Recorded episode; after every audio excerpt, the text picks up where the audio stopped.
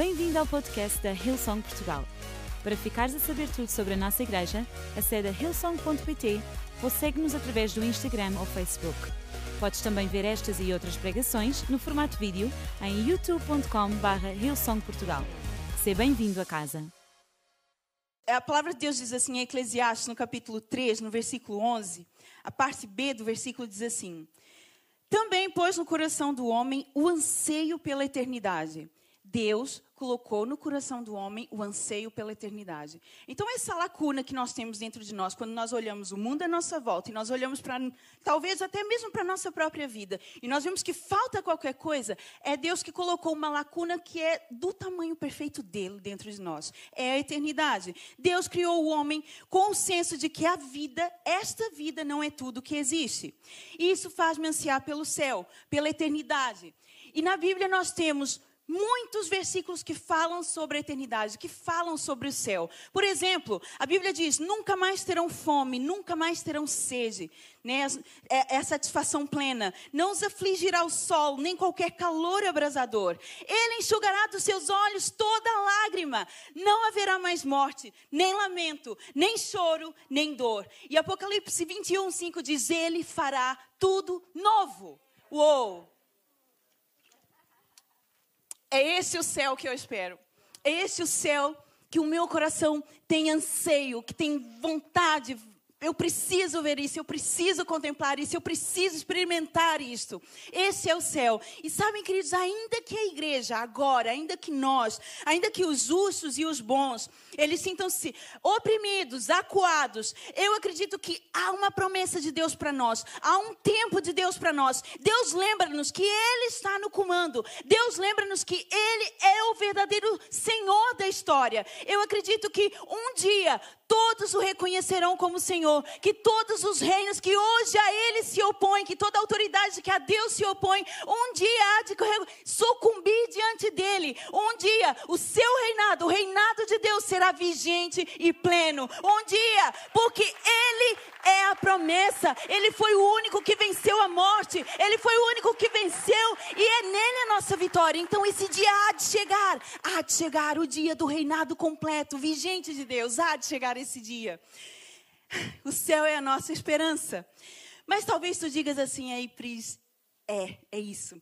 O céu é a nossa esperança, mas sabe, eu hoje estou a tentar encontrar forças para enfrentar o meu dia a dia. O céu é uma esperança para mais tarde. E hoje, o que, que, eu faço enquanto isso, enquanto o céu não chega? O que, que eu faço enquanto esse tempo maravilhoso que tu descreveste não chega? O que eu faço? Sabe? Possibilidade de nós experienciarmos o céu aqui e agora, aqui nessa geografia, aqui nesse planeta em que nós vivemos, nesse mundo em que nós vivemos. É possível experimentar dimensões do céu aqui? O meu filho disse que não. eu, eu prego para a família também, né? E ele disse assim: não, mãe, o céu não pode estar aqui agora. O céu é para mais tarde. E, e sabem, queridos, o nosso erro é esse: é esquecer ou nunca saber que a realidade do céu é essencial para nós vivermos o nosso dia a dia. A realidade do céu, ela, é, ela é para ser vivida aqui e agora. E eu encontrei na Bíblia duas pessoas que estiveram, que eles contemplaram o céu. Eles viram o céu com seus olhos. E ainda que um deles Ainda que um deles não tenha reconhecido, há um grande princípio que nós vamos aprender nessa tarde com quem reconheceu o céu, quem contemplou o céu. E essa palavra, essa passagem se encontra em João, no capítulo 12, nos versículos de 1 a 8. É muito conhecida, mas mesmo assim eu queria que vocês acompanhassem comigo. Diz assim: Seis dias antes da Páscoa, Jesus entrou em Betânia, onde Lázaro, onde vivia Lázaro, ressuscitado pouco tempo antes. Lázaro e as suas irmãs convidaram Jesus para jantar em casa. Marta servia. Lázaro era um dos que estavam assentados à mesa com eles. Maria veio com um jarro de óleos aromáticos muito caros. Ungiu e massageou os pés de Jesus. E depois os enxugou com os cabelos. A fragrância dos óleos encheu a casa. Judas Iscariotes, um dos doze, que estava prestes a traí-lo, lamentou, Por que, que esse óleo não foi vendido e o dinheiro distribuído aos pobres? Seria fácil conseguir 300 moedas de prata por ele. Disse isso não porque se importava com os pobres, mas porque era ladrão. Era o tesoureiro do grupo e costumava se apropriar indevidamente do dinheiro que guardava. Jesus, porém, disse: Deixem-na em paz. Ela está a antecipar e a honrar o dia do meu sepultamento. Os pobres estão o tempo todo com vocês. Quanto a mim, nem sempre terão. Então, queridos, essa passagem vocês já conhecem de certeza. E antes de nós falarmos um pouquinho sobre ela, já que eu estou a dizer, a afirmar que o céu pode ser vivido aqui, que o céu é uma realidade para agora e não só para daqui a mais tempo, que nós nem sabemos quando será. Bem, eu quero perguntar qual é a definição de céu, então? Qual é a definição de céu? Pensem comigo. É, para mim, céu mesmo não é um lugar que eu consiga descrever. O céu não vai ser, não, não é um lugar para onde vamos e eu consiga descrever. Eu não vou tentar explicar aquilo que eu não vi, aquilo que eu não ouvi, aquilo que eu não imaginei, porque eu disse que era isso que Deus estava a preparar para nós. Mas eu consigo descrever o sentimento que é estar no céu, porque a Bíblia nos dá dicas sobre isso. O que é que nós vamos sentir quando lá, lá estivermos? E sabem, queridos, o céu é o nosso lar. Amém? O céu é o nosso lugar. Há muitas passagens bíblicas. Hebreus 11, 16 fala que o céu é a nossa pátria. Apocalipse vai falar muitas vezes que o céu é a casa que Deus está a fazer, que Deus está a construir. E tem, tem proporções é, é, simétricas, exatas, perfeitas e dá detalhes acerca do céu. E o próprio Jesus falou que o céu seria o nosso lar. Ele disse: Olha, tem bom ânimo, calma. Eu estou indo para um lugar preparar para vocês, ok? Eu estou a preparar Eu vou, o meu pai tem uma casa para nós. E sabe, queridos, eu acredito que é, Jesus, assim como a Bíblia, assim como outros apóstolos escreveram e falaram, o céu é o nosso lar, o céu é a nossa casa, o céu é o nosso lugar. E, embora. É, embora nós não tenhamos, imagina, nós, não tenhamos, nós nunca vamos ter o lar ideal, certo? Não existe um lar perfeito cá, na terra. Mas a palavra lar é muito poderosa, porque não há lugar mais importante para nós. Por mais imperfeito que seja, não há palavra mais importante para nós. E nós sabemos qual é o ideal do lar, é ou não é? Nós podemos não ter uma família perfeita, um lar perfeito, mas nós sabemos qual é o ideal de lar perfeito. Então, é, eu acredito que lar é um profundo preenchimento emocional. É isso que nós vamos sentir, entendem? Um profundo preenchimento emocional, uma segurança inabalável. É, é um lugar de relacionamentos significativos. Não é nada superficial, há significância, alegria constante, contentamento. Então, quando eu penso em lar, eu penso nisto. É para aí que eu vou. É para isso que eu preciso. É disso que eu preciso. E para mim, a melhor definição de céu se encontra em Apocalipse 21, 13 e 22, 4, que diz assim: Ouvi uma voz como um trovão vinda do trono, e disse: Olhe, olhe, Deus está de mudança.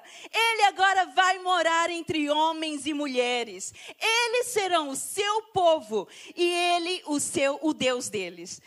Queridos, é Deus a viver entre homens, é nós vivermos com Deus. Quando adorarem, Apocalipse 22, 4 diz: se verá na fronte deles o reflexo de Deus. Noutra versão diz: eles verão Deus face a face.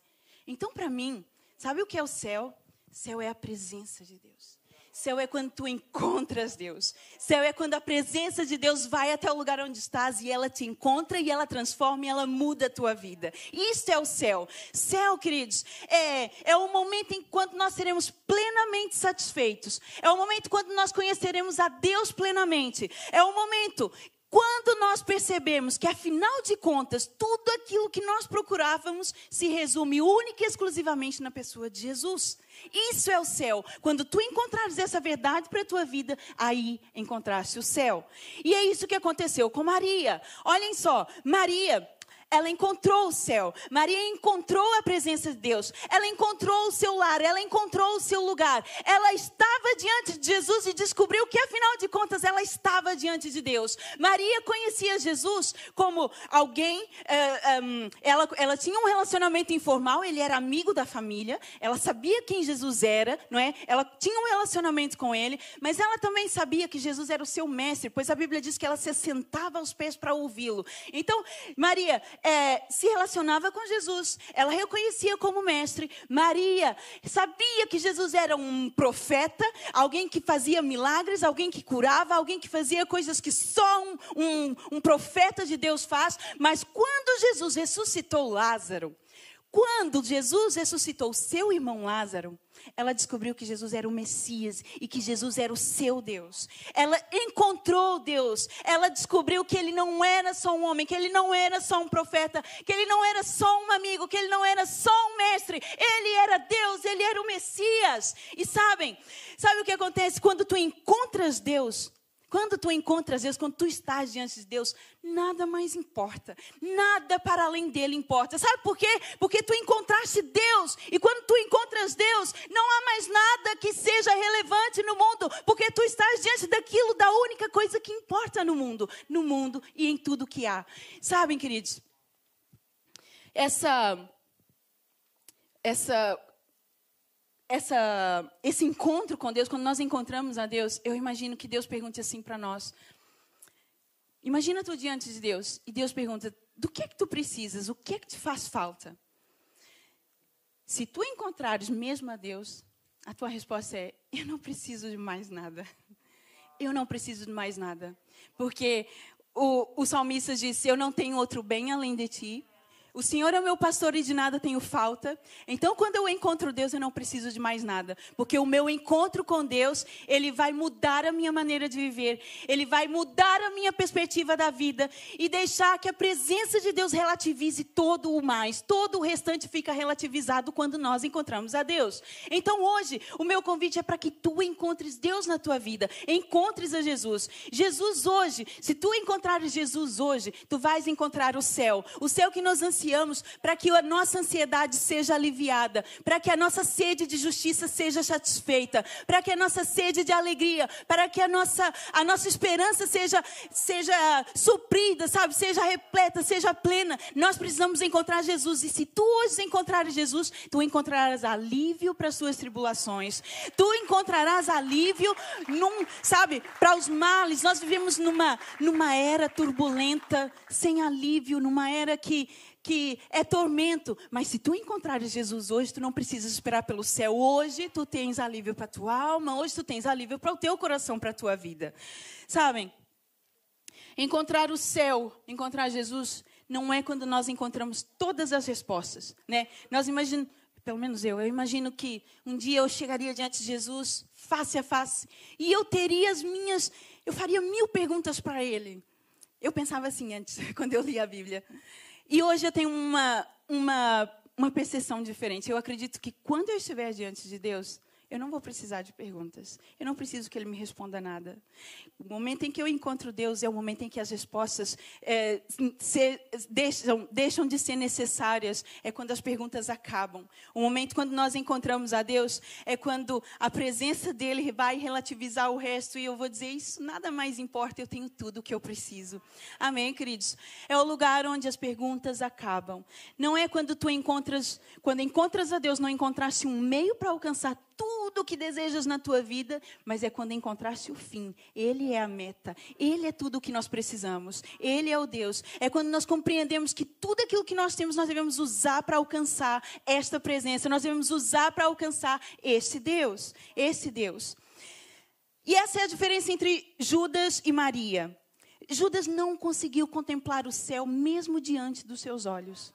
O céu estava diante dos olhos de Judas. O céu estava com Judas, mas ele não conseguiu contemplar. Imaginem, Judas, ele não encontrou aquilo que preenche as, a sua lacuna dentro do seu ser. Ele não encontrou esperança. Judas não encontrou alívio. Judas não encontrou, ele não encontrou contentamento, satisfação em Jesus. Tanto é que Judas avaliou a Jesus por menos que o perfume de Maria. Judas avaliou o perfume de Maria por 300 moedas, mas ele vendeu Jesus por 10% desse valor. Pensem bem comigo. Judas avaliou o perfume de Jesus, é que foi usado para a unção de Jesus, dez vezes mais. Ele não conseguiu contemplar o céu, ele não conseguiu encontrar esperança, ele não conseguiu encontrar é, e saber que Jesus era sua rocha, sua fundação, que Jesus seguraria sua alma, sua vida, e ele teria todas as suas necessidades supridas, ele teria o céu. Judas não conseguiu perceber isso e vendeu Jesus por esse preço. Sabem, queridos, é fácil, é muito fácil nós nos ocuparmos tanto, tanto das coisas terrenas a ponto de nos esquecermos das coisas celestiais. Preocupar-se tanto com aquilo que nós conseguimos ver e esquecer das coisas que são invisíveis. E o engraçado é que a palavra de Deus diz que as coisas invisíveis, essas são as que importam. E aquelas coisas que nós vemos, essas vão de passar e nada ficará. Dessas coisas visíveis, nada ficará. O importante é o invisível aos olhos. É o que a palavra de Deus diz. Então, nós de repente podemos dar por nós ouvir as solicitações do mundo e não conseguir ouvir a doce voz de Cristo nos chamando. Sabem, a Bíblia diz assim: Judas Iscariotes, um dos doze, que estava prestes a traí-lo, lamentou. Por que esse óleo não foi vendido e o dinheiro distribuído aos pobres? Seria fácil conseguir 300 moedas de prata por ele. Disse isso não porque se importava com os pobres, mas porque era ladrão, era o tesoureiro do grupo e costumava se apropriar indevidamente do dinheiro que guardava. E a intenção de Judas está aqui revelada. Jesus não era o seu tesouro, tão poucos pobres. O que ele queria era o dinheiro. E sabem, quando nós encontramos o céu, a luz da eternidade, quando nós encontramos de fato com Jesus, a nossa perspectiva muda. A forma como nós avaliamos as coisas mudam, os nossos valores mudam, as nossas prioridades são reordenadas. Nós vamos utilizar mais sabiamente os nossos recursos quando nós encontrarmos o céu. Nós vamos valorizar aquilo que realmente é duradouro, em vez de valorizar fama, dinheiro, poder, riqueza, bens. isso, as coisas visíveis, nós vamos deixar de valorizar isso quando nós encontrarmos o céu, quando nós encontrarmos Jesus. E sabem, há coisas que duram uh, muito pouco tempo e nós trabalhamos muito para isso. Eu reparo que, por exemplo, certa vez eu até assustei-me quando eu perguntei para as crianças é, por que, é que elas estudavam. Nós estávamos a falar sobre a escola e eu perguntei por que, é que elas estudavam. E acreditem que a maioria delas, não houve uma sequer que me dissesse a resposta que eu esperava ouvir. Eles disseram assim: Eu quero estudar para eu ser bom, para eu ter um bom trabalho, e eu ter dinheiro, e eu comprar tudo aquilo que eu preciso, que eu quero. Eles, assim, a base é essa. Eles diziam: eu quero estudar para ganhar muito dinheiro, eu quero estudar para ser rico, eu quero estudar para ter tudo o que eu quero, eu quero estudar para isso. E sabe, as crianças não nascem com essas ideias. Eu acredito que os pais influenciam. Eles certamente estão a replicar aquilo que viram, não é, dentro das suas casas. Os seus referenciais, se calhar, pensam dessa forma. E quando nós, quem nunca? Eu não sei como é, mas no Brasil às vezes as mães dizem assim: vem alguém que que está a limpar a cidade, a varrer o chão e dizem: olha, tens de estudar para não ser dessa forma, para não ser essa a tua profissão. Olha, tens de estudar para não ser um empregado da limpeza. Quando a forma que nós deveríamos olhar e ensinar os nossos filhos é estuda para que tu mudes a vida daquela pessoa para melhor. Ok? É centrar nas coisas certas. Então, nós ensinamos os nossos filhos. Eu vejo, então, as gerações pequenas a centrarem-se, a valorizarem aquilo que é temporal, aquilo que vai acabar, aquilo que vai sucumbir, aquilo que, que não dura para sempre. Quando a palavra de Deus diz que nós devemos fazer outra coisa. Vejam, não acumulem nesse mundo tesouros que podem ser devorados por traças, corridos pela ferrugem, ou pior, roubados. Prefiram um tesouro no céu, pois ali está a salvo das traças da ferrugem e dos ladrões. Não parece óbvio? Saibam que o lugar em que mais desejam estar é perto do seu tesouro, e é lá que acabarão indo parar. Nós investimos tanto em coisas necessárias à sobrevivência, certo? Nós investimos tanto em coisas interessantes, em coisas que nos dão prazer, mas nós investimos em coisas e coisas, e há muitas coisas, se não todas elas, que não vão durar para sempre. Aliás, algumas delas não vão durar nem até o fim do ano, e o fim do ano já está próximo. Nós já estamos a preparar o Natal. Então, queridos, sabe qual é a pergunta que vai acontecer no fim? No fim de tudo, a pergunta que todos nós faremos no final é: por que eu não investi mais daquilo que eu tenho, daquilo que eu sou, naquilo que realmente importa? Por que eu não investi a minha vida, os meus recursos, aquilo que eu tenho, aquilo que eu sou, nas coisas que duram para sempre? Por que, que eu perdi tanto tempo, tanta coisa da minha vida? Vocês já viram aquele filme A Lista de Schindler? Eu, pá, eu, eu gosto de ver filmes dessa, dessa cariz de guerra e tudo. Eu não posso ver que eu choro, mas eu vejo. Um, e, e, é interessante que no final, ele conseguiu salvar por volta de mil e tal pessoas, mas no fim, uma das últimas cenas, ele olha para o carro que ele ainda tem, para o, o anel que ainda ele tinha no dedo, ele pensa naquilo que ele fez na vida, durante a sua vida, ele diz: Eu desperdicei tanto dinheiro. Esse anel valia ainda a vida de mais 10 pessoas, esse carro valia a vida de mais 50 pessoas. E ele vai fazendo essa análise. E eu penso assim, bem, será que não é isso que vai acontecer conosco quando nós um dia olharmos para aquilo que interessa mesmo e nós vamos dizer: "Oh, Deus, eu perdi tanto da minha vida, eu podia ter feito as coisas de outra maneira". E eu acredito que é essa, esse, essa é a pergunta que um dia vai ecoar na nossa mente. E sabem, o que é que realmente importa? Salvação, queridos Oração, queridos. Caráter aperfeiçoado. Sacrifícios que nós fazemos. O ministério. Essas são coisas que vão durar para sempre. E sabe o que mais? Essas coisas nós só as fazemos por causa de uma coisa. A igreja existe por causa de uma coisa. A nossa vida deve existir por causa de uma só coisa. Vocês estão curiosos para saber que coisa é? Essa coisa são pessoas.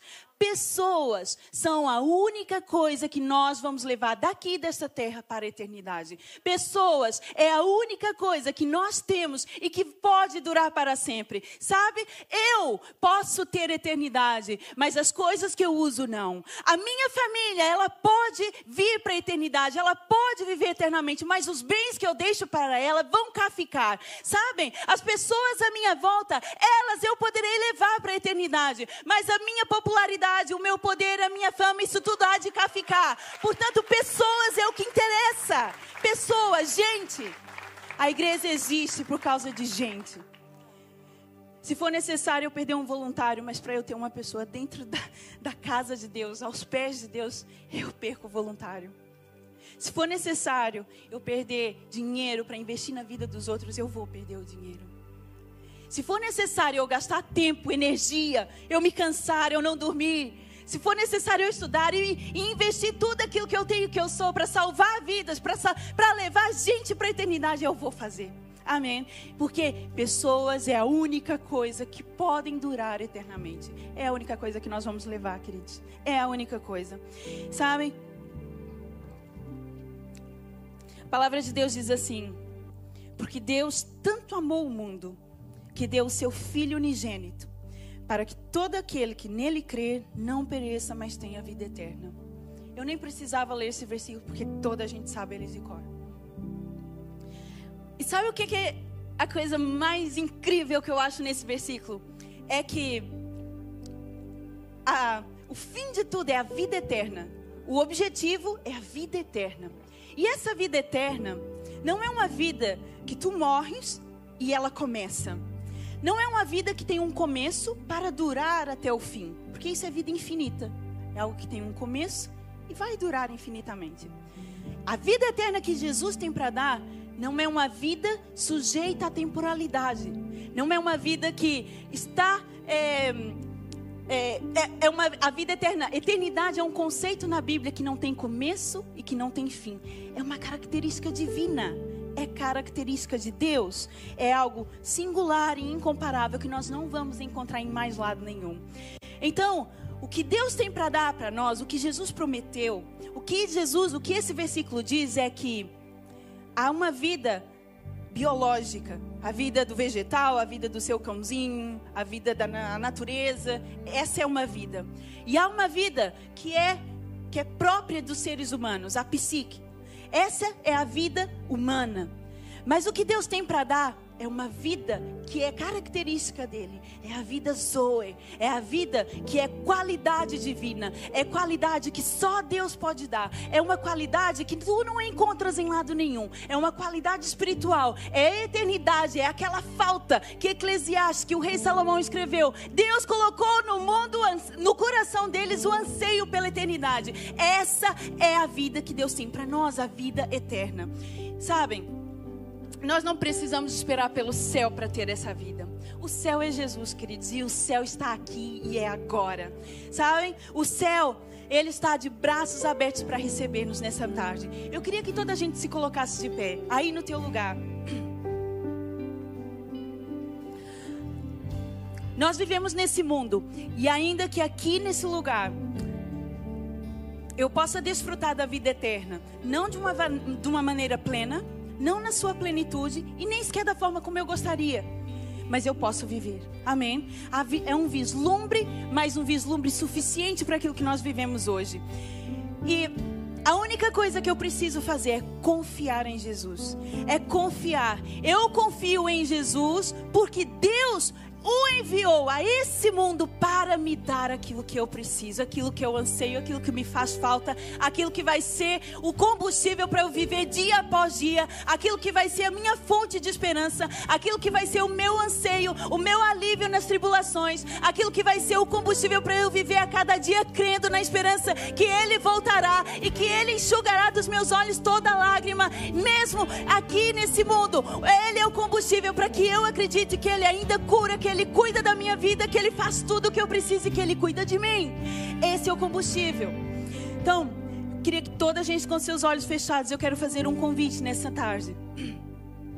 O meu convite é para que tu abras o teu coração e o entregues a Jesus na confiança que Ele vai segurar-te na palma das suas mãos. Ele segura a sua vida com força, na confiança que Ele é a sua segurança inabalável. Confia, confia que Jesus é o amor que se entregou por ti na cruz. Confia que Ele venceu a morte, que Ele conquistou o céu para ti. Confia que Ele tem o dom, Ele tem a dádiva da vida eterna para ti. Então, nessa tarde, se tu hoje queres contemplar o céu, se tu queres encontrar Jesus, se tu queres encontrar alívio para as tuas ansiedades, se tu, se tu queres encontrar força na tribulação para tu passares por todas as coisas, se tu quiseres encontrar em Jesus hoje sabedoria para utilizar para os seus recursos, para viver a tua vida da maneira correta, Hoje eu peço que tu entregues o teu coração a Jesus e para isso tu só tens que levantar a tua mão e eu vou orar por ti. Se tu aí no teu lugar queres receber a Jesus no teu coração, se tu hoje queres encontrar o céu e encontrar um relacionamento significativo e deixar que ele preencha as lacunas do teu ser, então hoje aí no teu lugar levanta a tua mão e eu quero orar por ti. Amém. Amém. Queria que toda a gente repetisse comigo, querido Deus. Obrigada pela tua vida, sacrificada por mim na cruz. A tua morte trouxe-me vida eterna. E eu creio no teu poder. Eu creio na tua unção. Eu creio no poder que ressuscitou-te dos mortos e que faz-me ter hoje uma vida plena em ti. Eu acredito que o céu é para hoje e agora. E que a minha vida pode ser descansada nas suas mãos. Por isso eu entrego para um eu entrego para um relacionamento contigo. E creio que tu és o meu Deus e que eu tenho em ti tudo o que eu preciso. Amém. Amém.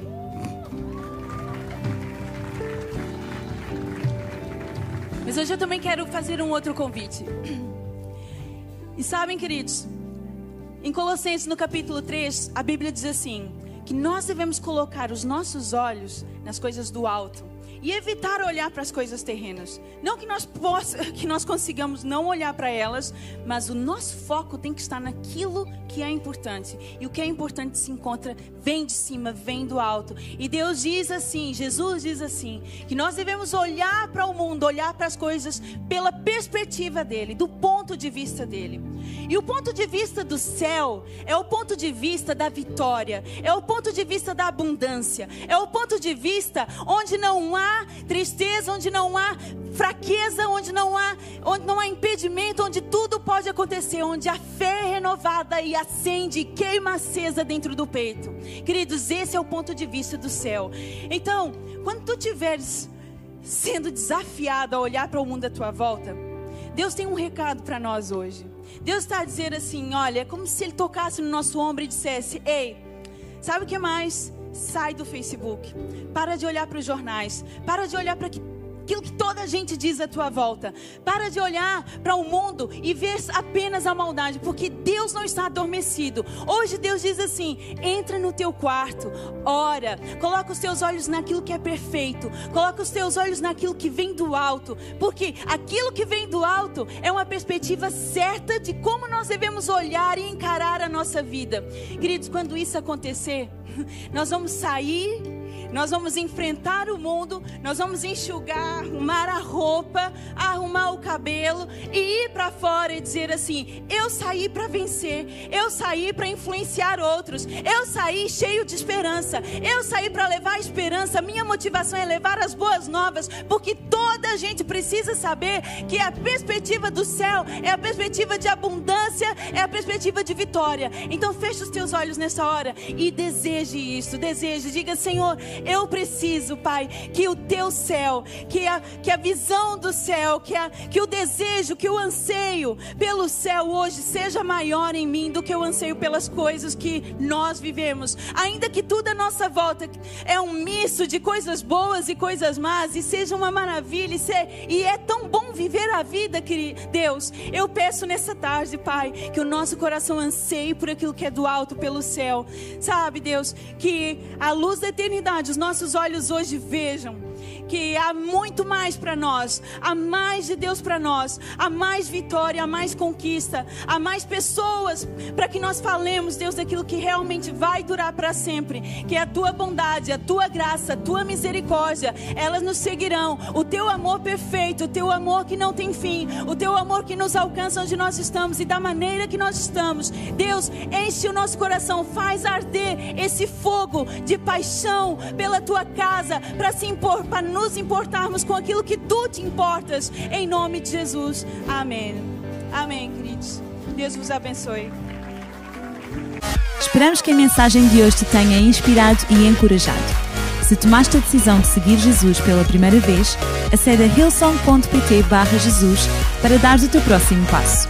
Lembramos que podes seguir-nos no Facebook e Instagram para saber tudo o que se passa na vida da nossa igreja. O melhor ainda está por vir.